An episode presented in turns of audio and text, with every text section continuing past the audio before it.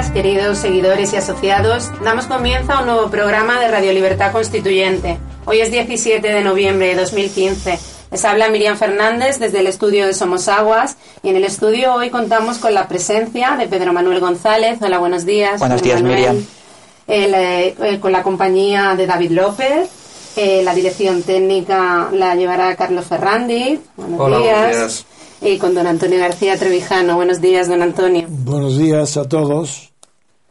Bueno, pues hoy las noticias que vamos a... antes de las noticias, eh, quiero hacer un llamamiento a, la, eh, a todos nuestros seguidores y desde luego a todos los asociados. Es que no puede faltar ni uno en la reunión, en la concentración de Barcelona. Y como ya está en marcha la web eh, www.cataluñaesespaña.com y Cataluña es España todo seguido, está, hay que ponerse inmediatamente porque tenemos que el tiempo, aunque es verdad que la convocatoria de la concentración en Barcelona es para el día 19 de diciembre, sin embargo, los preparativos de logística, de, de, expedición, de contratos de autobuses, requiere eh, saber de antemano no el número exacto, pero sí muy aproximado de los que piensan trasladarse.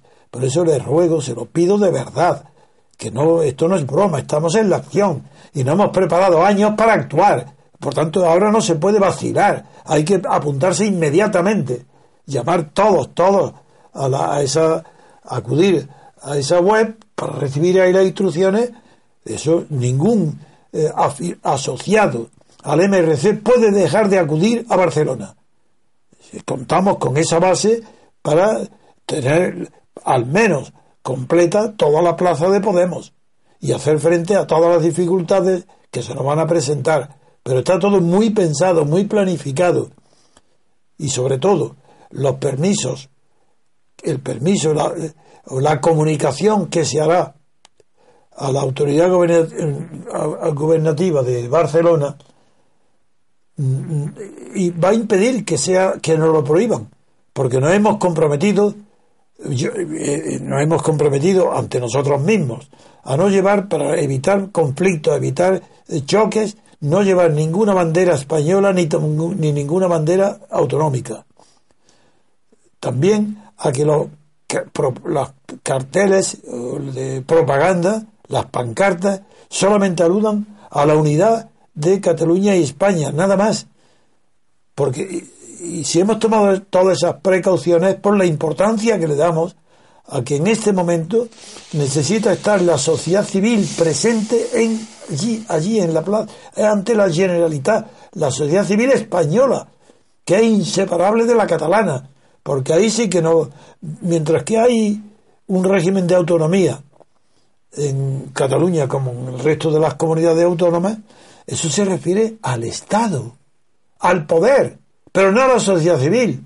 La sociedad civil es una sola unidad. Eso es imposible separarla, ni no tiene autonomía ninguna. La sociedad civil es una traición inmensa y una mentira. La traición que hace a la sociedad civil la llamada Asamblea Nacional de Cataluña. Porque no es verdad que pertenezca a la sociedad civil. Desde el momento en que alguien o un grupo, persona, grupo o colectivo se destaca, se separa, se hace notar fuera de la sociedad civil para ocuparse de cuestiones del poder político del Estado, deja de ser desde ese momento parte integrante de la sociedad civil y pasa a ocupar un lugar en la sociedad política. Por lo tanto, la AFN de Cataluña separatista no es la sociedad civil. Nosotros sí somos la sociedad civil, porque somos una asociación cultural y porque no tenemos la menor ambición política. Ahora, dichas estas palabras, es que pido de verdad que no haya, es que el día de hoy no puede pasar sin que todos los asociados de toda España, incluso que en Cataluña, que han respondido muy bien, porque estamos recibiendo, claro, los nombres de los eh, que se apuntan y, ahora predominan los catalanes. Y tenemos que, y, este llamamiento es del, aunque es a todos, España, pero fundamentalmente al resto de España que no vive en Cataluña para que vayamos a Barcelona en signo de solidaridad moral, ciudadana, no política, estructural, civil, civilizada. A eso vamos. Entonces, no, no es posible que haya una persona que nos defraude sin ir a Barcelona. A partir de aquí, le doy la. pido a Miriam que nos lea cuáles van a ser las noticias que vamos a comentar. Comienza por la primera, naturalmente tiene que ser Francia. Bien. Pues en el mundo, en la portada de hoy, encontramos, tenemos que reformar nuestra constitución, estamos en guerra. Hollande, el presidente francés, reúne en Versalles a diputados y senadores para prolongar el estado de emergencia tres meses. En el país, en portada igualmente, tenemos Francia rearma al Estado para combatir el terrorismo. Hollande extiende el estado de emergencia y propone una reforma constitucional para dar más poderes al gobierno en la guerra anunciada contra el ISIS. Eh, tenemos, eh, así para destacar, reformas de seguridad sin precedentes en la historia europea y que el Gobierno reformará la Constitución para permitir un mayor control policial tanto de los sospechosos de terrorismo como de las fronteras del país. En la página 3, en Internacional, continúa. Hollande amplía los poderes del Ejecutivo en la guerra al yihadismo. París, eh, firmado por Gabriela Cañas y Carlos Yarnoz, Francia aborda una batería de medidas de excepción sin precedentes en la reciente historia de Europa para combatir el terrorismo. Reforzará su seguridad interior con más competencias policiales sin intervención judicial previa. El presidente François Hollande propone cambiar la Constitución para adaptar el estado de emergencia a las nuevas amenazas. Luego, en una sección que aparece a continuación, eh, bombardeos y más seguridad interior, destacamos la Constitución dará más poder el ejecutivo eh, dará más poder el ejecutivo para asignar residencias forzosas y aceptar registros domiciliarios sin orden judicial y se verá la posibilidad de vigilar estrechamente a los sospechosos de terrorismo, don Antonio. Muy bien. Veamos el significado real que tiene esta noticia. Francia, el gobierno francés, el presidente Hollande, ha tomado decisiones gravísimas, consecuencia a su falta de preparación jurídica y política.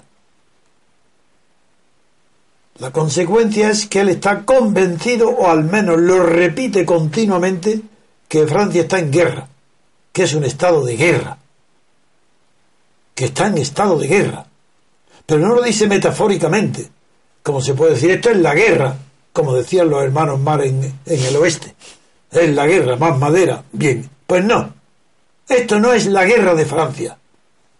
Esto es un atentado terrorista, dolorosísimo, que tiene ciertas novedades, en tanto que atentado terrorista. No porque se haya cometido en grupo. Eso tiene antecedentes. No digo nada menos que estoy pensando en las Torres Gemelas.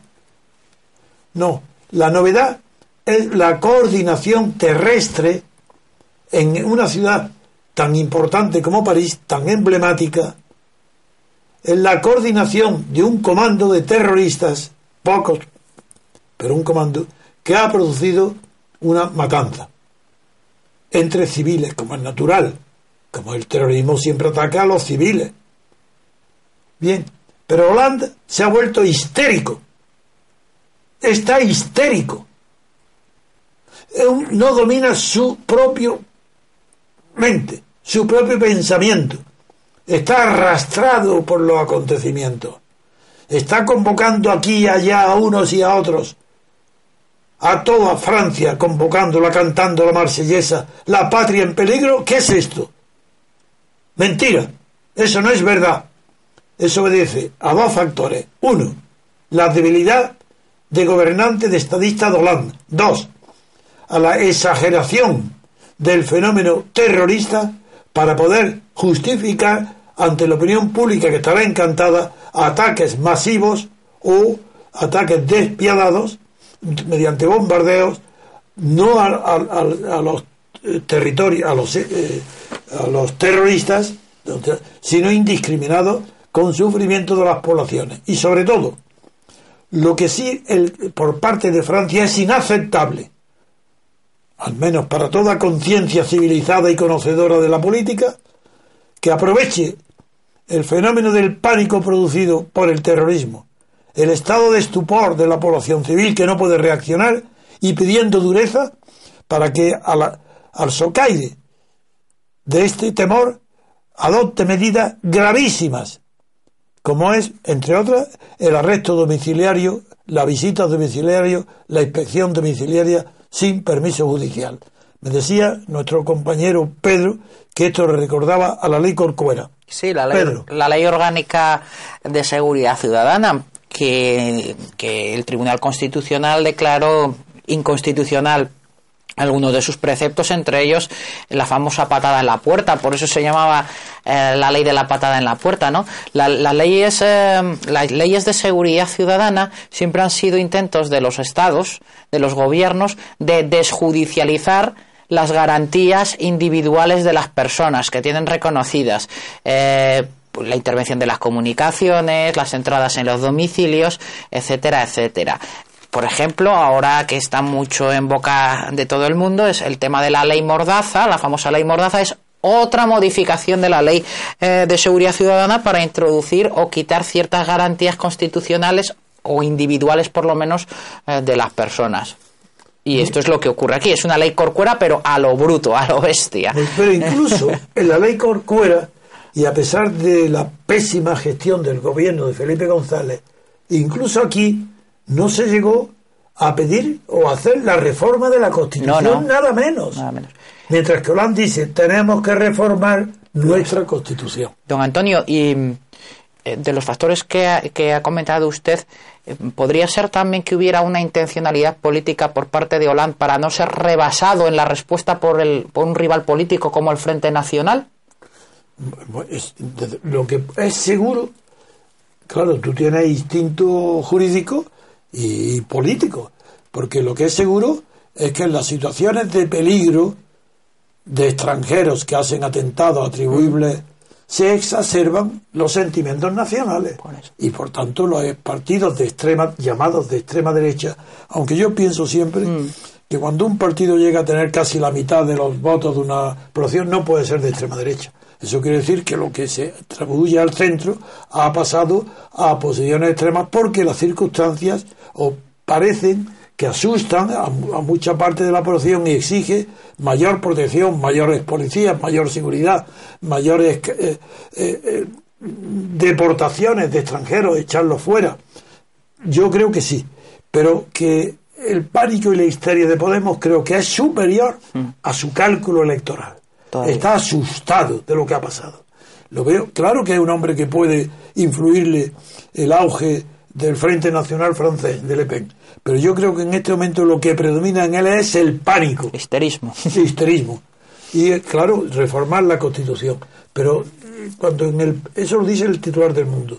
Pero ya cuando en el país habla de medidas concretas, como que la Constitución dará más poder al Ejecutivo para asignar residencias forzosas y aceptar registros domiciliarios sin orden judicial, me he hecho a temblar. Sí. Y si fuera francés, mucho más. Porque, ¿qué significa reformar la Constitución para asignar residencia, asignar residencia? ¿Pero qué eso qué es? ¿Campos de concentración? ¿Qué significa asignar residencia? Pero no veis que son palabras odiosas que recuerdan tiempos pasados. Asignar residencia, eso ya es fascismo, eso es totalitarismo. Esto no se puede tolerar, la extensión de este clima de miedo y de inseguridad.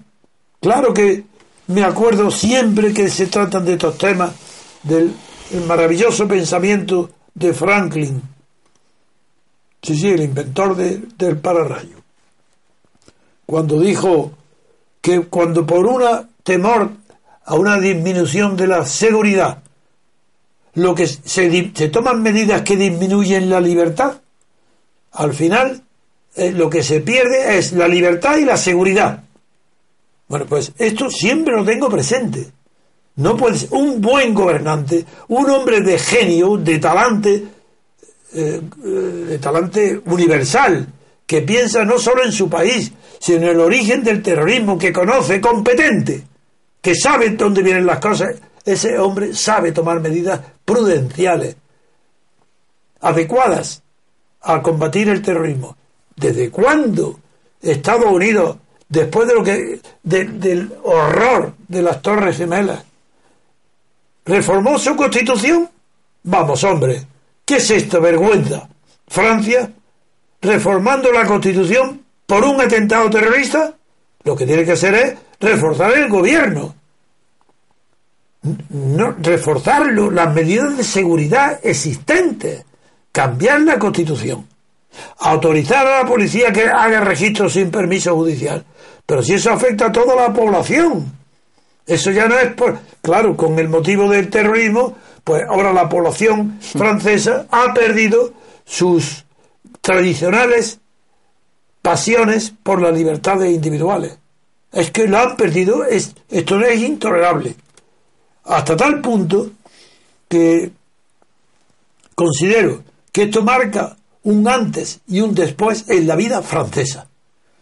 Es un estupor el que me causa mental que en Francia, que tanto he admirado, que tanto la conozco, que mi cultura es tan francesa o casi más que la española, porque en Francia ha habido intelectuales de más valor que los españoles, sobre todo en materia política.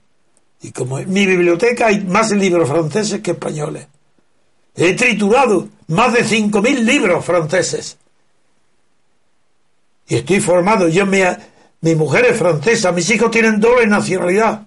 Me rebelo contra este histerismo, esta debilidad de un hombre insignificante como Hollande. No se puede ser un jefe político si no se tiene en condiciones de líder. Y el líder no es elegido como los jefes no son líderes. El líder se impone, no se elige. Esto hasta tal punto me hiere la situación que voy ahora a pedirle a Miriam, en nuestro periódico, en nuestro periódico ha sido el tema central de preocupación este del que estoy hablando. Y tengo la satisfacción, la enorme satisfacción, que mis palabras de ayer, diciendo que Francia no estaba en guerra, que eso era mentira, hoy las confirma nuestro periódico con un extraordinario, excelente artículo de un conocedor de la materia de que estamos hablando, Fulgencio del Hierro. Y voy a pedirle a Miriam que ese artículo de nuestro diario, de la República Constitucional, ese diario, ese artículo sea leído atentamente y escuchado por vosotros de la misma manera, porque la lectura ha de ser por cada punto, pero lenta, para que haya reflexión sobre cada párrafo. No se ha publicado un artículo de tan conocedor del Estado de Derecho, claro. Aquí no sé, aquí en este artículo no hay ideología. En este artículo siguen las consignas de que nosotros no somos ideología, describimos los hechos y ahora y las leyes que han de regir esos hechos. Pero no estamos diciendo nada que implique ni odio hacia la religión islámica, al islamismo, ni nada que implique una exacerbación de los valores que tradicionalmente exalta la extrema derecha. De ninguna manera. Hay que conservar la serenidad. Y en este artículo vais a ver qué conocimiento de la situación y del derecho internacional, pero porque este artículo empieza diciendo que lo que, que Francia no está en guerra contra el terrorismo yihadista. A ver. Lo titula Respuesta a los ataques de París del 13 de noviembre. Seguridad humana, paz y seguridad internacional. Los ataques terroristas que han tenido lugar en París el día 13 de noviembre han, disparado innumerables debates acerca de la complejidad del problema, la multiplicidad de factores causales o el papel e incluso la responsabilidad de las potencias occidentales en el origen del fenómeno terrorista y yihadista. por poner algunos de los ejemplos más relevantes. Además, en la mayoría de los casos, estos debates muestran claros sesgos provocados por factores ideológicos, que nada aportan a un aspecto capital como es la repercusión directa del terrorismo, en este caso yihadista, en la seguridad de los ciudadanos. Así pues, aunque los enfoques para atajar el problema del terrorismo internacional pasan necesariamente por ser integrales, esto es, considerando todos los factores causales y los elementos que intervienen, y la aproximación ha de ser sistémica. Aplicando la teoría general de sistemas, es necesario afrontar los síntomas al mismo tiempo que se realiza un diagnóstico adecuado. De este modo, resulta procedente explorar las posibles respuestas de Francia, en primer término, y del resto de potencias occidentales en segundo término. A este respecto, no parece probable que Francia retire su despliegue de fuerzas en Oriente Medio, a diferencia de lo que hizo España a consecuencia de los atentados de Atocha del 11 de marzo de 2004. De hecho, tras el atentado terrorista contra la revista Charlie Hebdo, Francia desplegó inmediatamente un grupo de combate compuesto por el portaaviones nuclear Charles de Gaulle y sus escoltas en la zona de Oriente Medio desde que se iniciaron los ataques aéreos sobre blancos terrestres del ISIS y que permaneció en la zona durante y que permaneció en la zona durante un tiempo. Hoy, según informa la CNN, la aviación francesa ha realizado una docena de misiones aéreas de ataque a blancos terrestres del ISIS en la ciudad de Al-Raqqa, Siria. La naturaleza del ataque, terrorismo o acto de guerra.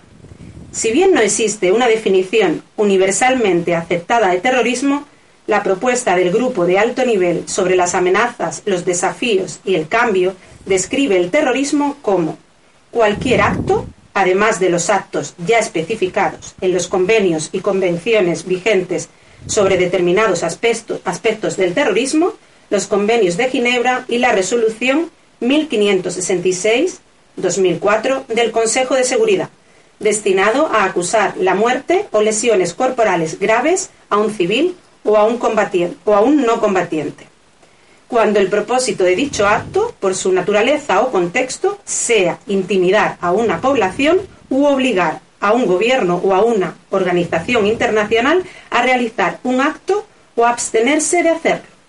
Aunque esta propuesta describe de forma precisa el hecho que tratamos aquí, los atentados de París, el hecho de que no exista una definición legal universalmente aceptada, hace que, en teoría, resulte imposible perseguir a nadie por delitos de terrorismo en el plano internacional. Esto obliga a que, en rigor, toda la materia relacionada con el terrorismo tenga que circunscribirse al ámbito penal nacional de los Estados. A este respecto, Francia apoya dicha definición del grupo de alto nivel. Por otra parte, como señala García Trevijano, no estamos en verdad ante un acto de guerra, a pesar de que las autoridades francesas se han aprestado a denominar los ataques de tal. La denominación de hechos como actos de guerra se ha venido reservando tradicionalmente a hechos enmarcados en los conflictos armados internacionales.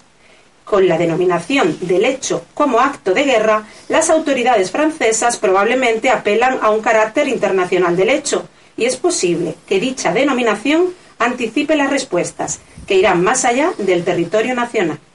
Por otro lado, no se puede perder de vista que el terrorismo islamista es un fenómeno global que persigue alcanzar la UMA mundial y la prevalencia del Islam en su versión radical.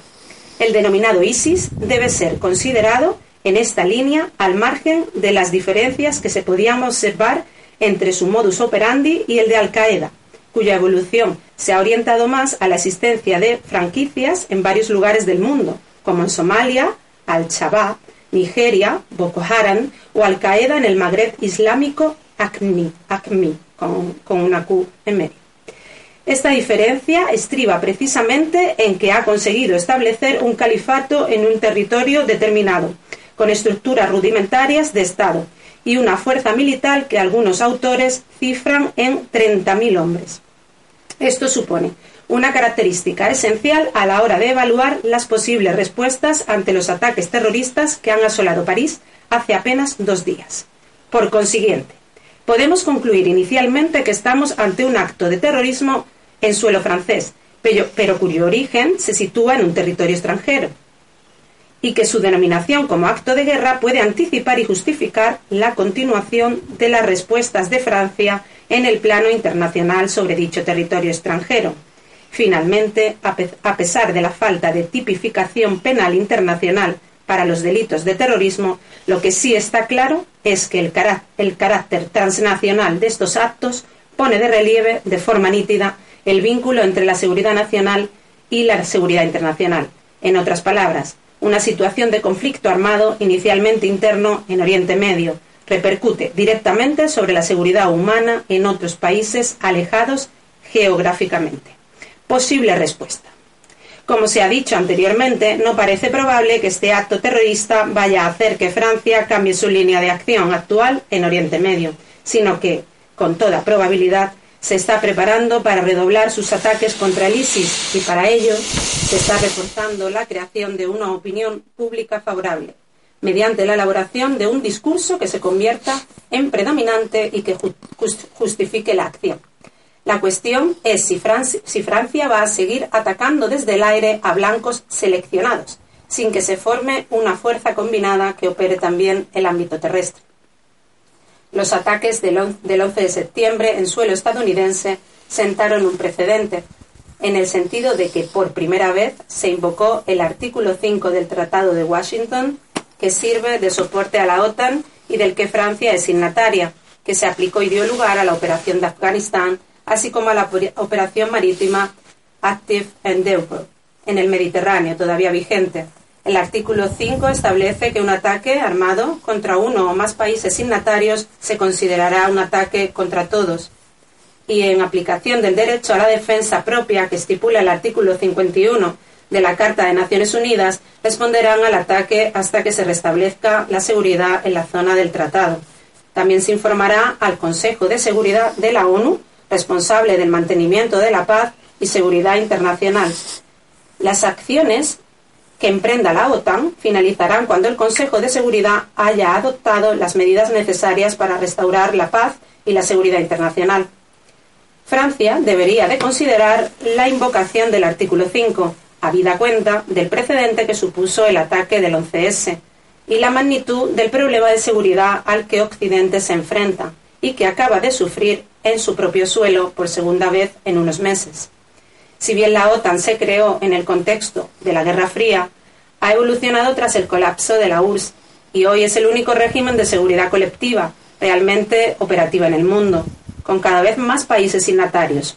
Además, la política de seguridad y defensa de la Unión Europea presenta un carácter de complementariedad que se deduce de la doble permanencia de sus miembros a la OTAN y de la presencia hegemónica de Estados Unidos en este ámbito. Se trata, pues, de la, de la única organización internacional con capacidad de afrontar la amenaza cierta que supone el ISIS para la paz y la seguridad internacional, con ataques directos sobre la población civil y el desplazamiento forzado de masas de población, así como el drama humano que podemos ver en estos días.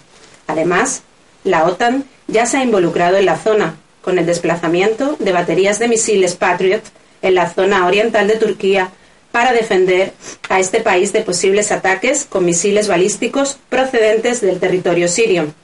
De hecho, España ha cumplido con su turno, enviando a un destacamento del ejército de tierra. Conclusión.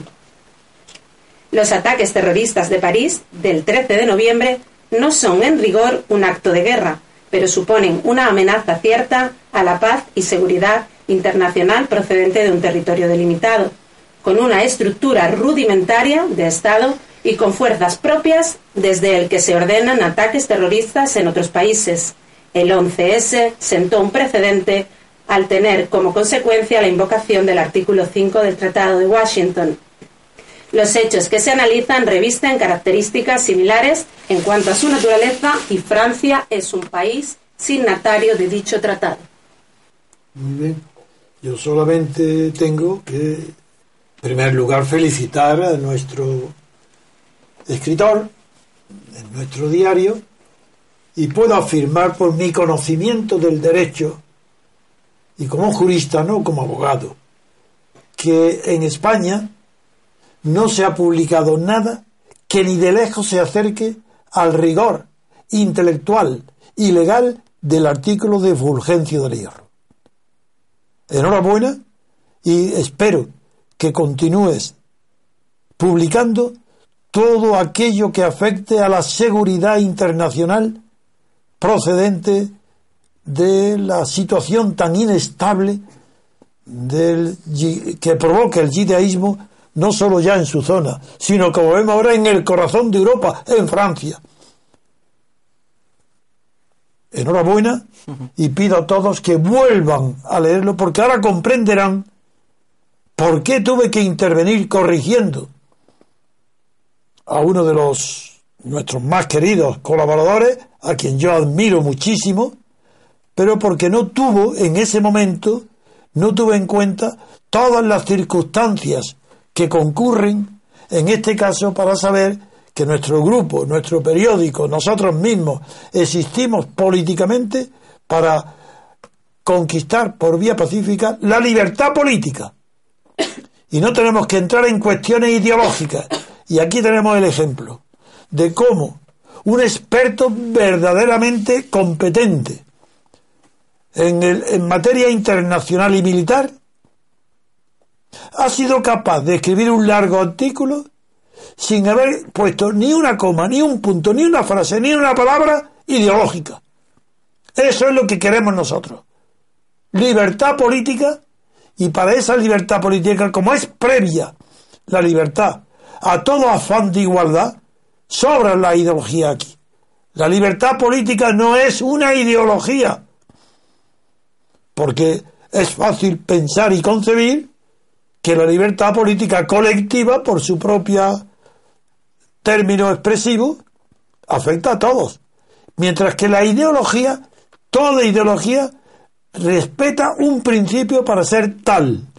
Y es que una parte pequeña de verdad se presenta con el logos de la universalidad. Ideología, una idea verdadera para algo pequeño o parcial, se presenta como algo válido para el universo entero, no solo para un país, para el mundo. Y esto, por eso nosotros no somos ideólogos, que precisamente los ideólogos primeros eh, los fueron en París. Napoleón fue alumno del Instituto de Ideólogos y, después derivó el concepto mucho antes de Carlos Marx ya hubo buenas definiciones de ideología y el propio Carlos Marx, cuando defiende la ideología como una veladura, una ocultación del verdadero interés para presentar lo que no se vea lo que, la realidad, él mismo, al, no él, sino al convertirse los seguidores de Marx, al crear el marxismo, crearon una ideología. Porque es verdad que existe lucha de clases. Es verdad que la clase obrera si no lucha, difícilmente podría alcanzar su sindicato y sus partidos políticos, podrían alcanzar las metas y los estados de bienestar alcanzados en Europa. Eso, eso es cierto. Pero convertir que la visión del mundo del oprimido sea la visión correcta, universal, como ideología, eso es una ideología, una falsedad, una exageración intelectual y mental de la posición particular y parcial de un sector social. La sociedad, cuando nosotros decimos que queremos implantar en España una república presidencialista moderna, que estamos diciendo que esa república no puede ser una república de los trabajadores, como fue como se empezó diciendo la Constitución de la República Segunda Española. La república presidencialista y cualquier república, cualquier Estado, no puede ser ideológico, diciendo que existe para los trabajadores, como tampoco, sin decirlo, tampoco puede ser como ahora, que es para los sectores dominantes, para la oligarquía financiera e industriales, para los monopolistas de los servicios públicos. Este Estado existe para ellos y los gobiernos que hay uno tras otro son para ellos están destinados a cuidar, vigilar los intereses de los oligopolios. Sí, sí, del IBEX, del IBEX 35. Bueno, pues esto, artículo que ha leído Miriam, y nuestra posición desde que nacimos, desde que creé nuestra asociación cultural MCRC, jamás he tolerado, porque soy el fundador y el animador y el director, sin cargo ninguno, porque yo no concibo cargos para poder orientar la conducta ajena. Eso se hace porque se, se respeta a la persona que dirige, hay un respeto. Pues bien, siempre desde el primer momento no he consentido que en mi radio, en mi periódico, porque son míos, y tengo mucho cuidado en decir esta palabra, porque si hago colectivo ya tengo que entrar en la demagogia, ah, han, acordado las mayorías minorías. No, no, no, no. Como este es mi radio y mi periódico, aquí en escriben los que yo acepto. El que sostiene doctrinas contrarias a las mías está expulsado de aquí. Porque para ellos tienen ya los periódicos, para ellos tienen a todos los medios de comunicación españoles. Televisión, radio, todos los periódicos, sin excepción. No hay más que este, que está todo costeado por mí y que no pido nada, más que que hay asociados, claro. Pues este es el único que defiende exclusivamente la libertad política colectiva como motor de la libertad colectiva constituyente, que es lo que perseguimos. Bien, con esto vamos a pasar ya a otra noticia. Si Pedro quiere ah, añadir algo. Sí, para, para resaltar la importancia de este artículo, hay dos o tres cuestiones que además trascienden del derecho internacional público que, que lo analiza escrupulosamente. Por ejemplo, habla, habla que parece que pasa ahí de camino, pero es muy importante eh, la aplicación de la normativa penal en el interior a los delitos de terrorismo. poniendo ahí se lee perfectamente la barbaridad que ha supuesto articular la Audiencia Nacional Española, por ejemplo, como una especie de tribunal universal para juzgar todo, como una extensión de la jurisdicción absolutamente indebida y fuera de lugar, a pesar de la demagogia, que eso sí que es ideología, hacer ver que pura ideología, que la ley propia es de aplicación universal, es aplicar el derecho particular regido por habla de la justicia universal de, perseguir eso es una barbaridad. No de perseguir los delitos de Franco y pidiendo Garzón, no, no, todos pidiendo con Franco el primer certificado de su fallecimiento. Eso indica la falsedad total de esa eh, que tú estás denunciando La ideología del derecho a hacerla extensiva a ese concepto absurdo que es la justicia universal porque el derecho lo limita los conceptos territoriales en su aplicación. No existen tribunales, que esto que es esto de los tribunales penales internacionales?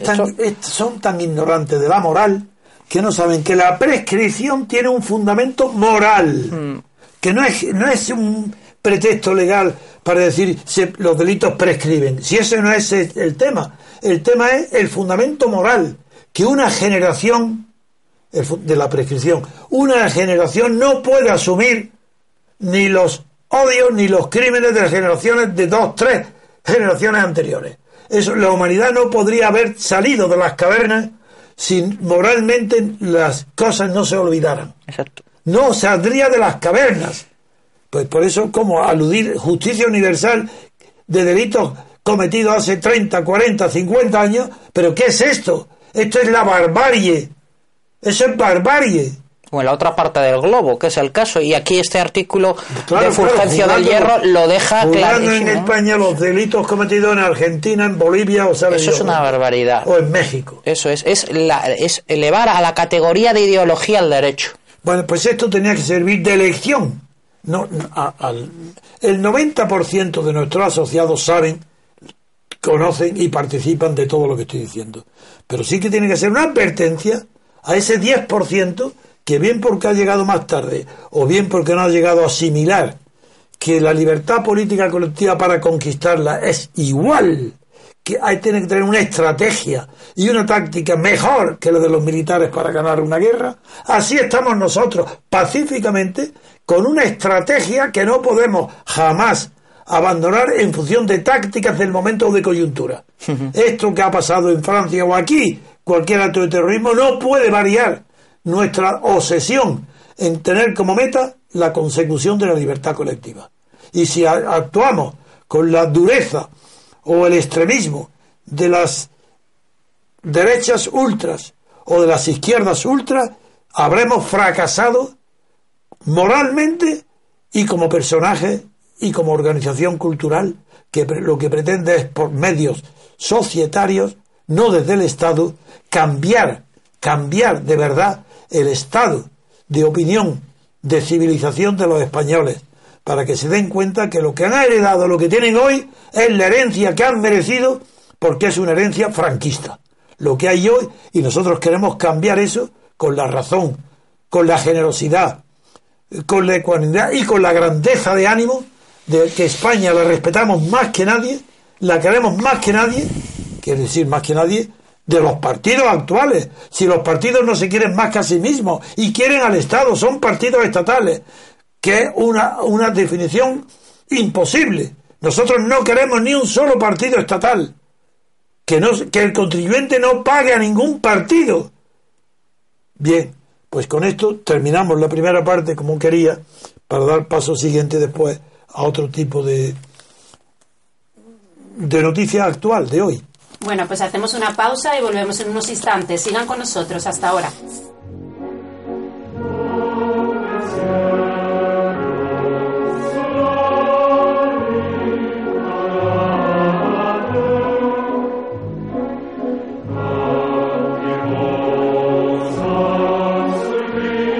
Estamos de vuelta en, el en la portada del mundo. Aparece también en subtitular eh, la siguiente noticia. Fútbol. La Federación Belga anuncia la suspensión del amistoso entre Bélgica y España de hoy en Bruselas por motivos de seguridad. Vamos a completar lo que la noticia del país internacional que dice matanza terrorista en París, el poderoso auge del yihadismo desborda a Bélgica.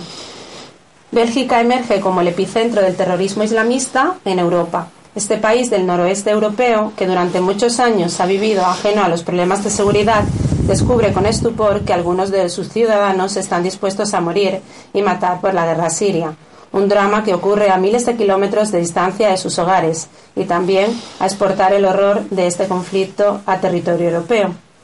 Bueno, pues la suspensión viene debido a esto, don Antonio. Bien, he tomado como segunda noticia del día la situación belga, la situación política en, Bélgica, motivado sobre todo por la suspensión del partido de fútbol.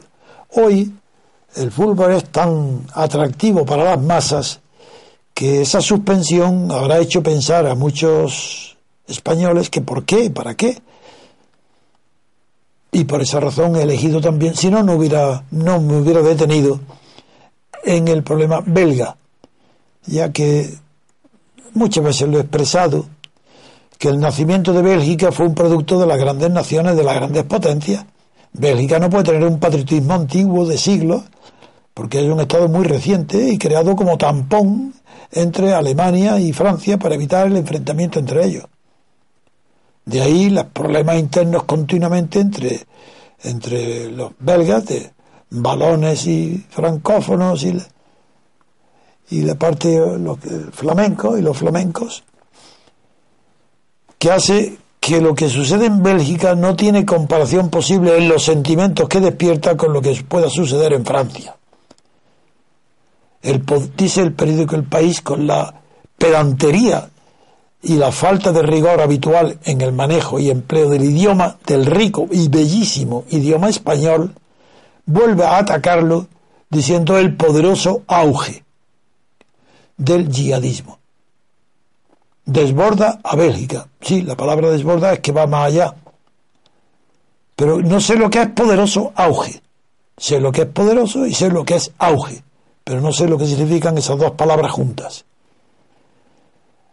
Lo que ha leído es bastante para entendernos, pero si quieren leer la segunda noticia, que es la que señala el país sobre Bélgica.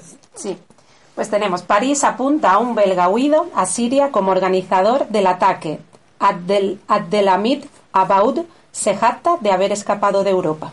Bien, esto como es más informativo que ideológico, pues si alguno quiere apuntar algo sobre el tema, si no, yo pasaría de él. Pero lo he nombrado para que los aficionados a fútbol, que son prácticamente todos los españoles, pues sepan que ha sido suspendido el partido, porque allí también, en Bélgica, falto de una conciencia secular de la nación y de su colectividad, como entidad diferenciada del resto de Europa, ha caído también víctima de la, del histerismo francés y le ha dado miedo injustificado a que se celebrara el partido de fútbol entre Bélgica y España. Sí, me parece muy oportuno, don Antonio, que traiga la noticia porque desde luego parece que garantiza más la unidad española, la Liga de Fútbol, que la propia Constitución.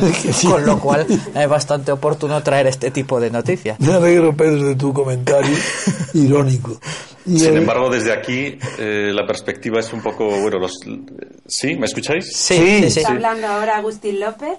Sí, no, comentaba que aquí desde Europa del Este la perspectiva es un poco diferente y la, al, medio, al menos los medios de comunicación lo que resaltan es estos intentos por vincular Bruselas, que es la capital de la OTAN, digamos, con eh, los atentados de París. Claro. Eh, en el sentido de eh, no una operación psicológica, pero sí que haya un frente europeo, es decir, que aquí la guerra no es París contra Siria, ah, sino de alguna manera de extender, es decir, bueno, mm, aquí el núcleo duro del yihadismo está en Bruselas, en Bruselas está la OTAN, están haciendo un edificio nuevo allí tremendo que está en tela de juicio el papel expansionista de la OTAN, es decir, Reagan le prometió a Gorbachev que, que la OTAN no se iba a, no iba a tener un papel expansionista y bueno, ahora le vemos que está metiéndose en Ucrania y bueno, Ucrania no veo que esté en el Atlántico Norte, ¿no? Claro. Entonces, eh, bueno, yo creo que al menos aquí son los comentarios un poco que se hacen. No, pero es que yo ratifico lo que dices y lo que no comprendo es que digas, haya empezado diciendo que tiene en el este una visión diferente. No, es la misma. Es la misma porque cuando hay un histerismo hay alguna causa distinta de la aparente que está operando detrás o en el inconsciente. Y eso es lo que comentaba de una operación no psicológica, pero exactamente. Europa quiere crear un frente común. Claro. seguro que van a decir que el nido de los yihadistas están en Bruselas, seguro que no van a encontrar a nadie, pero bueno. Sin duda ninguna. Y por eso digo que es ridículo haber suspendido el partido. Ahí eh, no es verdad. No hay peligro de ese inmediato en Bélgica, no lo hay aunque esté la OTAN allí, esa proximidad o contigüedad en el edificio, no quiere decir que el terrorismo vaya a concentrarse en Bélgica de ninguna manera. Si en Bélgica están protegidos o han vivido o desde allí parten, es porque en Bélgica no tiene una estructura antiterrorista como puede tenerla Francia y la tiene España o Estados Unidos. No, yo estoy de acuerdo con lo que has dicho. Lo que no he entendido es que, que empezara diciendo que tenían una visión diferente. Cuando leas el artículo de nuestro diario, verás que no que sabemos lo que estamos hablando. Bueno, una visión diferente en el sentido de que se intenta un poco manipular a la población para justificar el ataque que, está viendo a, que está viendo a Siria y esto no se percibe de una manera tan clara desde Europa Occidental. Desde luego, es verdad. Y lo apoyo tus palabras. Y por eso vamos a pasar ya a otra, la tercera noticia al comentario, con pausa y música. Hacemos una pausa hasta ahora.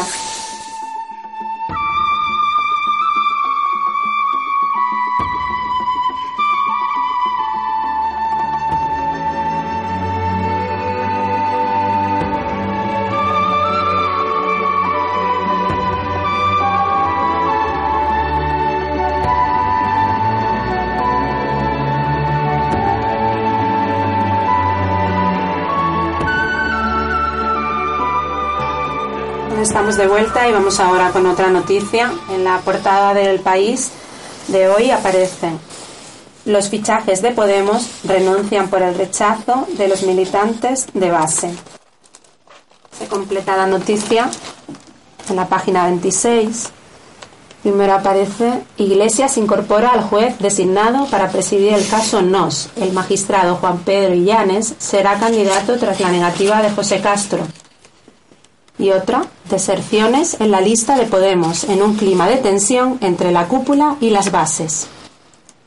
Podemos ha sufrido en los últimos días varias bajas en sus listas para el 20 de, 20 de diciembre, que, aun siendo de distinta índole, han coincidido con la resistencia de sectores de la militancia al método de confección de las candidaturas. Entre esas renuncias figuran las de dos de los fichajes estrella de la formación, el constitucionalista Javier Pérez y el expocal del Poder Judicial José Manuel Gómez Benítez. El partido se limita a aducir motivos personales, entre comillas. También se han retirado los líderes jornaleros andaluces Diego Cañamero y Juan Manuel Sánchez Gordillo. En el mundo encontramos Podemos ficha al juez que iba a juzgar a la infanta en Nos. Y Llanes Suárez pidió el viernes su excelencia en la audiencia de Baleares. El partido ya lo intentó con el instructor del caso, José Castro, que rechazó la oferta. Se completa en la página 18 del Mundo con el juez de Nos se va a Podemos. El magistrado que iba a presidir el tribunal que juzgará a la infanta será cabeza de lista por Baleares. El fichaje de Juan Pedrillanes llega tras el intento fallido de Iglesias de incorporar al juez José Castro. Esta noticia es importante, no por Podemos, eso es un episodio que se olvidará y que no dejará rastro en la política española. Es importante para el pensamiento político. Porque cuando veo estas noticias en la prensa española en primera página,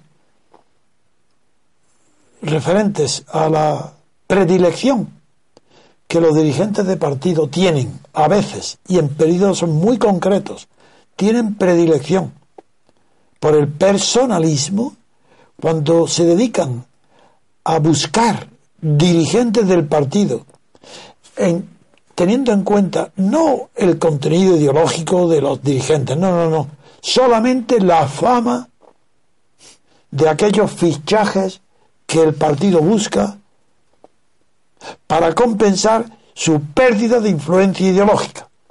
Es un fenómeno universal.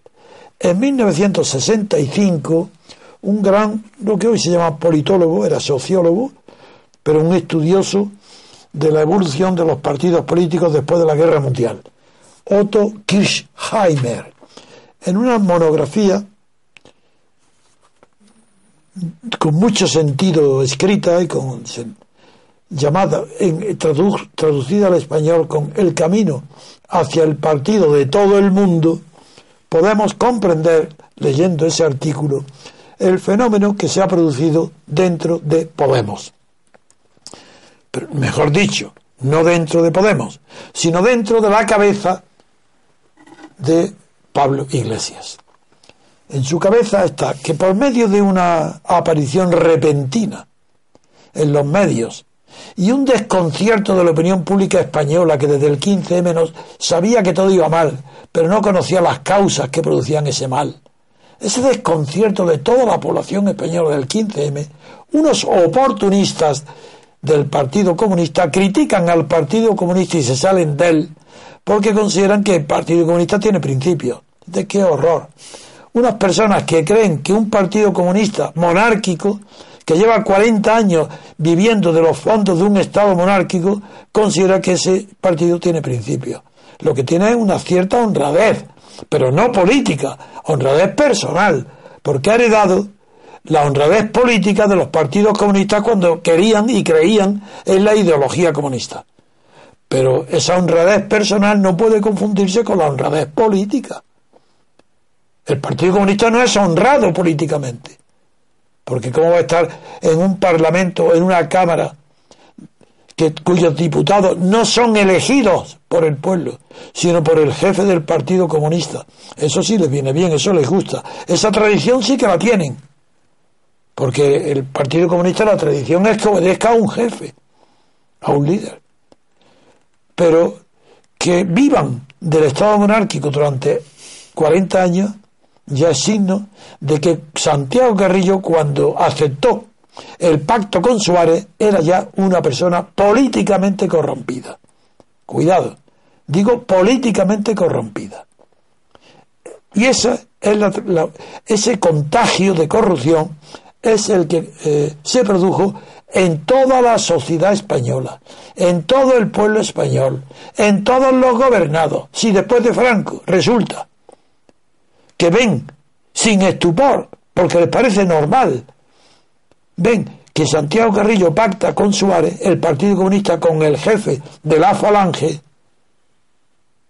si ven que Felipe González, que iba con una cazadora de cuero, aparece financiado en las primeras elecciones por la Alemania, por la socialdemocracia alemania, si ven que el consenso es una manera artificial de ponerse de acuerdo todos los partidos para no decir la verdad de lo que está sucediendo, entre otros lo que ellos mismos están propiciando, si ven que el Estado se multiplica en 17 centros estatales en España para colocar a los secundones de los partidos, como se dijo en mi propia despacho en la castellana, los jefes dijeron que la autonomía era necesaria para dar puestos de honor y dignidad y, salvar a los que habían dedicado su vida dentro de los partidos, pero que no eran los jefes.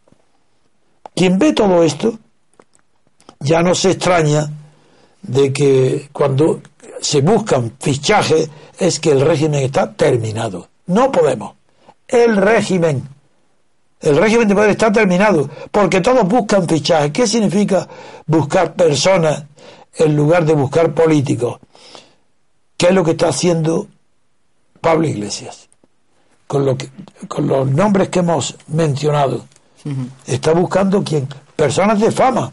Pero es que va a seguir buscando en artistas de cine, en mujeres desnudas, en, en lo mismo en mujeres que se desnudan en una capilla para llamar la atención. Es decir, está buscando votos.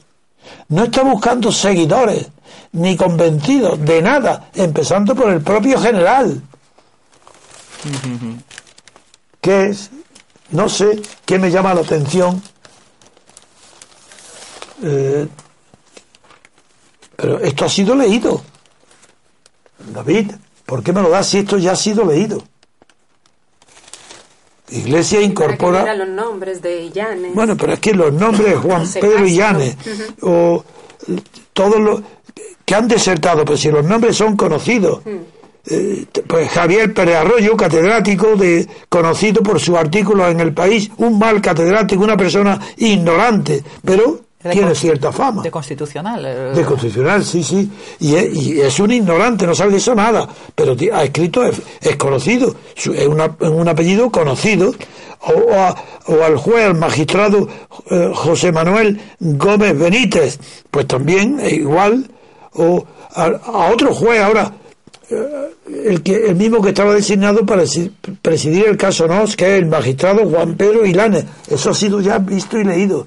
Ahora, Mm, el fenómeno no es que los primitivamente designados, todos hayan después de aceptado declinado y se han ido huyendo porque las bases lo han expulsado, porque Pablo Iglesias ni siquiera conocía lo que eran sus bases, porque no tenía ninguna vocación ideológica ni moral, porque solamente quería poder y, como lo dice él, sin pudor ninguno, voy a ser el presidente del gobierno y voy a hacer lo que nadie hace más que los partidos ingleses tradicionales, que es nombrar un gobierno en la sombra.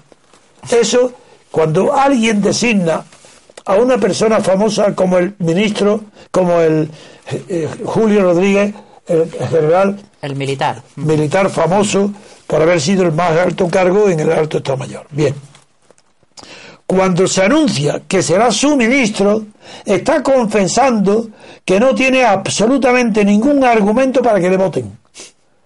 Dice, y cuando busca a los jornaleros que tú has leído los nombres, también, que porque eran famosos, los de Andalucía, los, Sánchez Gordillo y Cañamero. Exactamente. ¿Todo eso qué quiere decir? Que está buscando nombres, no ideas, porque es incompatible Cañamero y Gordillo son incompatibles con lo que pueda pensar Julio Rodríguez, el, general.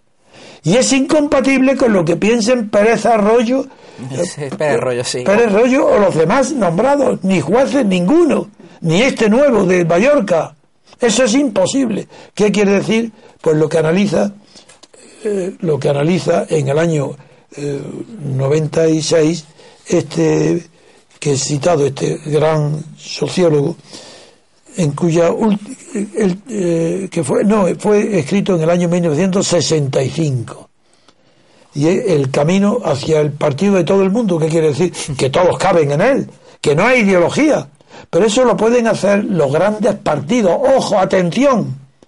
Ese fenómeno se da en toda Europa. Pero los grandes partidos pueden hacerlo porque tienen ocupadas y, controladas las grandes estructuras de la sociedad y del Estado. Pero los partidos emergentes, los que nacen, no pueden tirarse ese farol de buscar vedette, de buscar famas para que lo elijan a él. Eso no puede hacerlo sin una pérdida de su personalidad, sin una pérdida de los principios que le llevaron a fundar el partido. Por eso Pablo Iglesias está perdido.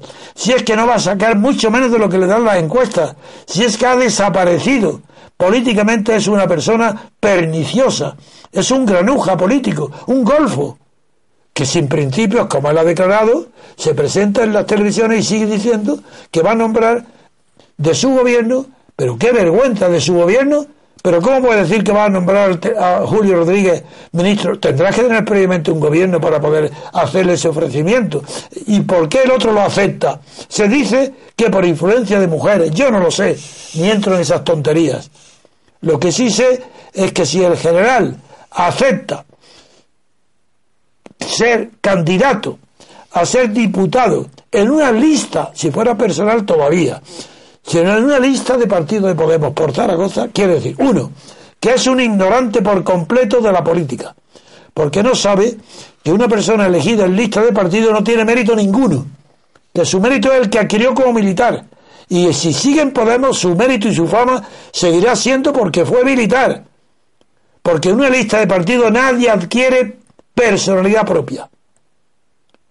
Eso es un error. Y, el, y, en el artículo de, citado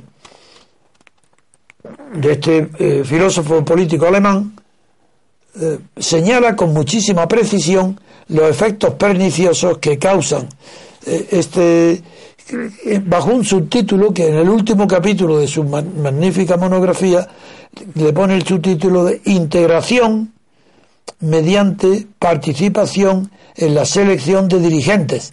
Es decir, integración. Pues aquí no se va a dar esa integración, porque no van a participar en la selección de dirigentes las personalidades, si no tienen nada que hacer, nada más que poner su fachada.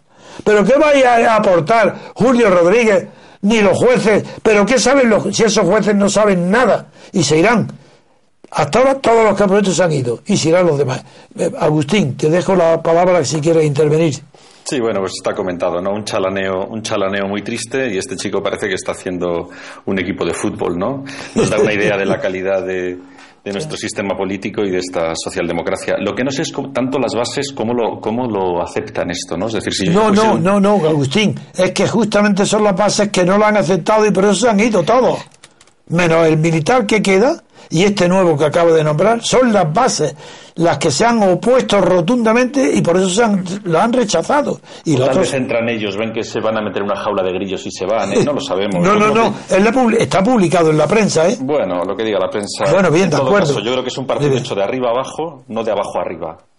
Sí, además en el caso particular de Gómez Benítez, a este hombre yo creo que es quien le ha quitado la idea, ha sido el Partido Socialista, porque le debe un montón. Desde su cargo en el Consejo General del Poder Judicial fue el que estuvo negociando con ETA, bueno, bueno. Es igual, sea, sea porque los militantes de Podemos lo expulsan, o sea porque el oportunismo de toda la sociedad dirigente española ya ha llegado a un extremo de la caricatura. el hecho es que Podemos estar confesando con esto que ha fracasado como idea. Nada, nada, es un, es un desastre. Yo les sigo un poco en la. Tienen una web donde los eh, afiliados, bueno, pueden entrar cualquiera, que es Plaza Podemos, y cada uno aporta sus ideas. Entonces se debaten las ideas y si después esa idea cuenta con muchos votos, pues la, la, suben al programa. Yo sigo el tema de ordenación farmacéutica, que es un tema que domino, al que soy experto y conozco bien. Bueno, ahí plantean ideas absurdas, propuestas absolutamente irrealizables. Como todos los. Enfoques totalmente, y veo que van subiendo las ideas, pero ideas que realmente que es que son, son imposibles entonces, no sé. y aquí sí que se pone de manifiestar la politización de la justicia, ¿no? Es decir, que este Juan Pedro Illanes, una persona que va a juzgar un caso tan mediático que afecta a la familia de la jefe del Estado y que va por las listas de un partido emergente que a priori es republicano, pues esto coherente no es. No, pero yo creo que la justicia, eh, cuando está viviendo 40 años viendo que el Consejo General Poder Judicial Nada y los grandes cargos son todos politizados, ya no es que tengan vedetismo como Garzón, es que quieren pasar a la política porque saben que tiene más, más poder eh, más moralidad, no, más inmoralidad a la política que a la judicatura. Entonces, pues ya que estamos vendidos, ya que estamos corrompidos por la política, pasamos a la política directamente. Hay que guardar un poquito las formas. Hombre, por, Dios. No es lo mismo, como dice un amigo mío, no es lo mismo hacerse pipí en la piscina que subirte al trampolín y hacerte pipí, ¿no? Hombre, claro. Yo creo que son cosas diferentes. En todo caso, estos experimentos nunca han funcionado. Lo vimos con Felipe González cuando fichó a, a o Berlusconi con las mamachicho, estas cosas no funcionan. Es decir, un partido tiene que ser coherente, hay que hacer un programa, hay que ser gente comprometida. Esto no es un equipo de fútbol, ahora te cojo, ahora te ficho, ahora te dejo, ahora eh, impacto mediático, yo no lo veo coherente. Muy bien. En la justicia todavía es peor porque es lo que yo llamaba una vez en un artículo que escribí en el diario El Girasoleo porque hacen como los girasoles. Ya no es necesario que los elijan ni siquiera los políticos, porque ellos saben lo que tienen que hacer antes. Se adelantan. Se adelantan para agradar. Claro. Eso sí, son girasoles, ¿verdad? Está muy bien la metáfora. bien, eh, yo creo eh, que para terminar, porque llevamos ya bien cumplidos el tiempo habitual, le quería preguntar a Agustín si ya está en Barcelona. No, sigo en Minsk. Ah, ¿y, ¿y, cuándo llegará a Barcelona? El, viernes probablemente. Porque estamos impacientes para tener el, ya la comunicación a la autoridad gubernativa para nuestra manifestación. Pues no, nuestra concentración. Y, repito entonces lo que dije al comentar, que yo no espero que haya un solo asociado eh, que, que no participe ya activamente, pero ahora, porque necesitamos tiempo de saber el número de los aproximados de los que van a asistir en Barcelona a la plaza de San Jaume el día 19 a las 12 del mediodía, tenemos que saberlos con anticipación para eh, preparar todos los viajes. Hoy mismo recibo yo a un empresario que es el más fuerte en el sector del transporte del autobús y claro, tengo para concertar precios, negociar en buenas condiciones, necesitamos cuanto antes se inscriban en la web abierta con esa finalidad exclusiva que se llama, como digo, la www.cataluñaesespaña.com. En fin, pues hasta mañana agradeciendo el esfuerzo que hagáis. No es un esfuerzo, es una alegría para vernos todos en Barcelona, porque allí espero conocer a todos los, a, todos, sí, sí, a, a, todos, o a casi todos los asociados, más los que sin estar asociados participen en un evento que es de carácter festivo y familiar para que se encuentren las familias. Figuraros la alegría que todos tienen en Galicia, por ejemplo. Pedro me dice que él conoce muchos gallegos que están en Cataluña. La alegría de encontrarse con sus familiares. O digo en Murcia, en Almería. Eh, pues esto es lo que queremos, un día festivo de encuentro entre españoles.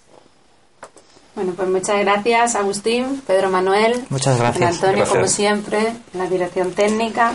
Y hasta aquí el programa de hoy. Mañana continuaremos comentando la actualidad nacional e internacional y contamos con ustedes, como siempre. Pasen un buen día.